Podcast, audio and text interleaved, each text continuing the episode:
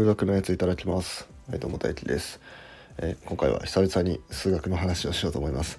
まあ、ちょっと最近はねあの自分勝手にも いろんいろんなことあの話してましたけどあの久々に数学の話しようと思います。ね。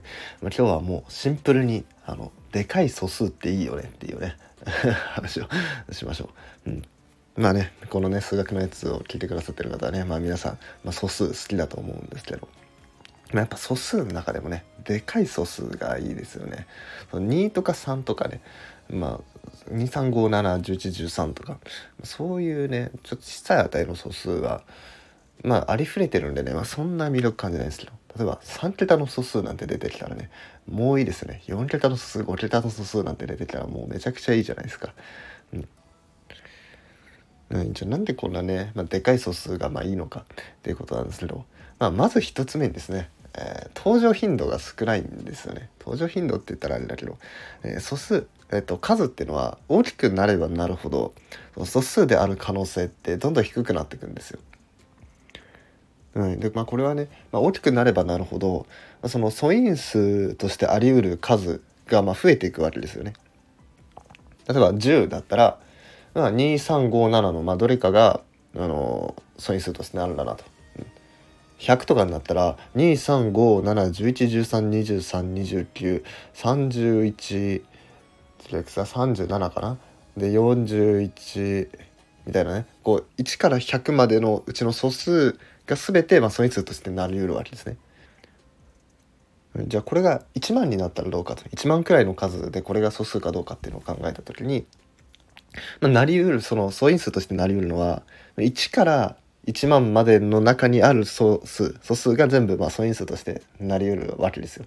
そしたら膨大な数ですよね。23571113ってやってて、えー、101103 107かな？次でダーってやってって1000 1001は違うな確か。1001は11の倍数。1003とかかな？わかんないけど。わかんないけどそういうの全部そう全部出てくる素数がまあ素因数としてなり得るわけなんでまあこれ、直感的に考えてもまあ素数である可能性はどんどん低くなっていくわけです。でまあ実際にこう素数砂漠っていうのがあったりして、まあ、その階乗っていうねあのびっくりマーク使う記号で表せるんですけど例えば1万の階乗プラス1とか1万の階乗プラス2とか1万の階乗プラス3って、まあ、これ全部1足すのと2足すのと3足すのっていうので、まあ、隣り合ってる数字ですけど連続してる数字なんですけどこれ全部素数じゃないんですよ。なぜかっていうと1万の階乗っていうのは1から1万までを全部掛け合わせた数ですね。だから 1×2×3×4×5×6×7×8×9×10 を1万までかけると。それに対してじゃあプラス2をするっていうのを考えたらこれってえっと合成数になるんですよ。素数じゃないんですよ。なぜかっていうと 1×2×3×4×5×6×8×1 っていうのが1万の階乗ですよね。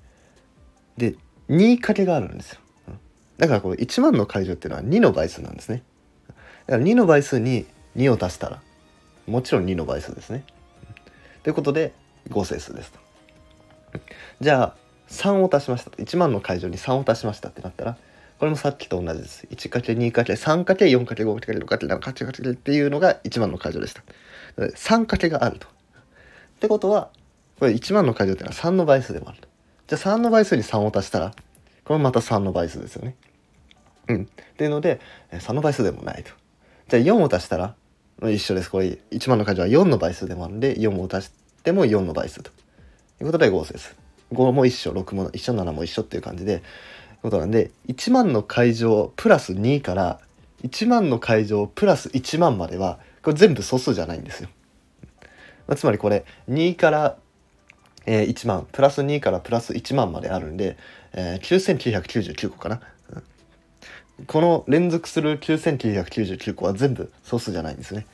うんまあそんな感じで大きい数っていうのは、まあ、素数である確率っていうのがどんどんどんどん下がっていくんですね。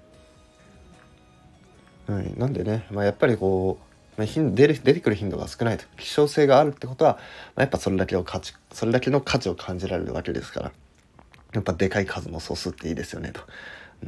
でそれに伴ってですね、まあ、でかい数の素数、まあ、そもそも登場頻度が少ないんでですね、まあ、素因数分解に出てくる頻度もやっぱり少ないんですよ。うん、素因数分解した時に2とか、まあ、3とか5とか7とか、まあ、1113あたりまで、まあ、ここら辺はまあまあよく出てくるんですよ。まあよく出てくるんでまあ別にいいんです。ここでですねもしなんか29の倍数とかになったらよくないですか？